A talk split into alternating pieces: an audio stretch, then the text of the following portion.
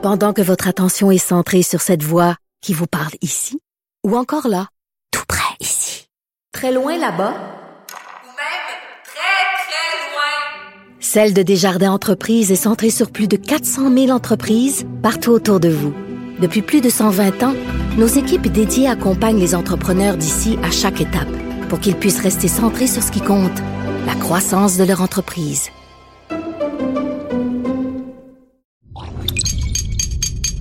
Cube Radio. Salut, c'est Charles Tran avec l'équipe dans 5 minutes. On s'intéresse aux sciences, à l'histoire et à l'actualité.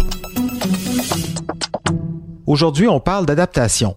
Jour 5 du confinement forcé, télétravail, école fermée. C'est pas une raison pour s'endormir les synapses. Avec notre partenaire d'isolement Allo Prof, on s'est dit qu'un peu de révision, ça pouvait pas faire de tort aux étudiants, mais euh, aussi euh, aux plus grands.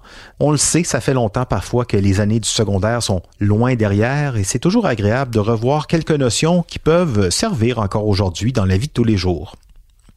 Aujourd'hui, donc, sujet d'actualité, l'adaptation physique et comportementale.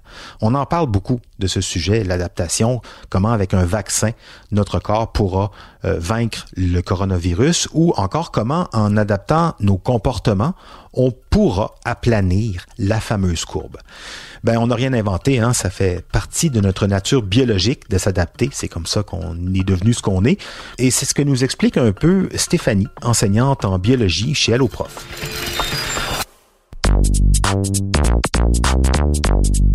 Une adaptation est une caractéristique qui améliore les chances de survie d'une espèce dans son milieu.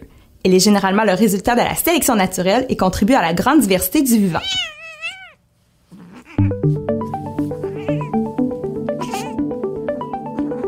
Une adaptation peut être physique ou comportementale et elle peut se retrouver autant chez les animaux que chez les végétaux.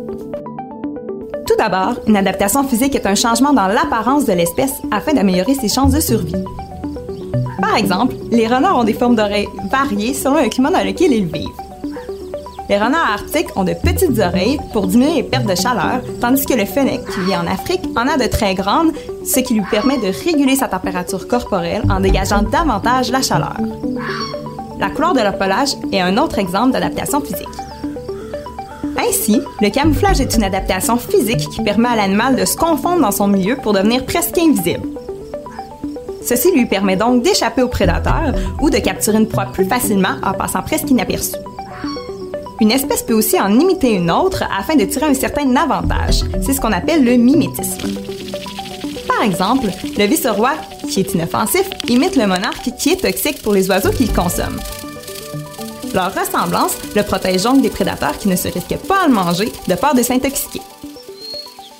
Chez les plantes, le type de feuille est une adaptation physique au climat dans lequel elles habitent. Par exemple, les plantes vivant dans le désert ont souvent des feuilles turgescentes, telles que l'aloès, c'est-à-dire qu'elles ont la capacité de faire des réserves d'eau pour mieux survivre aux sécheresses. Ensuite, une adaptation comportementale est un changement de la façon d'agir de l'espèce animale ou de la réaction des végétaux aux stimuli de leur environnement. Chez les animaux, les tactiques de chasse en groupe des orques et des loups en sont un exemple. Ces stratégies permettent aux animaux de capturer leur proie plus facilement, ce qui augmente leurs chances de survie. Chez les végétaux, les différents tropismes sont des exemples d'adaptation comportementale. En effet, les tournesols font de l'héliotropisme, c'est-à-dire que leurs fleurs sont orientées toujours vers le soleil. Ainsi, elles sont tournées vers l'est le matin et vers l'ouest le soir, ce qui leur permet d'avoir plus de lumière et ce toute la journée. Ouais, héliotropisme, des arbres euh, aussi, pensez à certaines branches qui poussent pour aller chercher un maximum de lumière ou de soleil quand il y a un obstacle qui se dresse devant. Héliotropisme, bouger vers la lumière, vers le soleil. Dans le monde végétal, les tropismes, ils sont très nombreux. Ça veut dire se déplacer vers quelque chose. Le gravitropisme, par exemple, donc la gravité, les racines qui creusent profondément le sol ou à l'inverse qui s'étendent peu profondément mais très largement en fonction donc de ce que le sol leur permet de faire.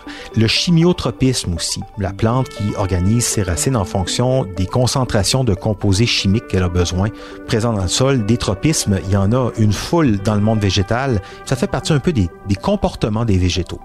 Vous pouvez euh, retrouver toutes les vidéos, il y en a des centaines, les vidéos d'AlloProf sur leur site, alloprof.ca, sur leur chaîne YouTube aussi, ainsi que sur les réseaux sociaux. Merci beaucoup Stéphanie Bédard, enseignante de biologie chez AlloProf. C'était en cinq minutes en confinement.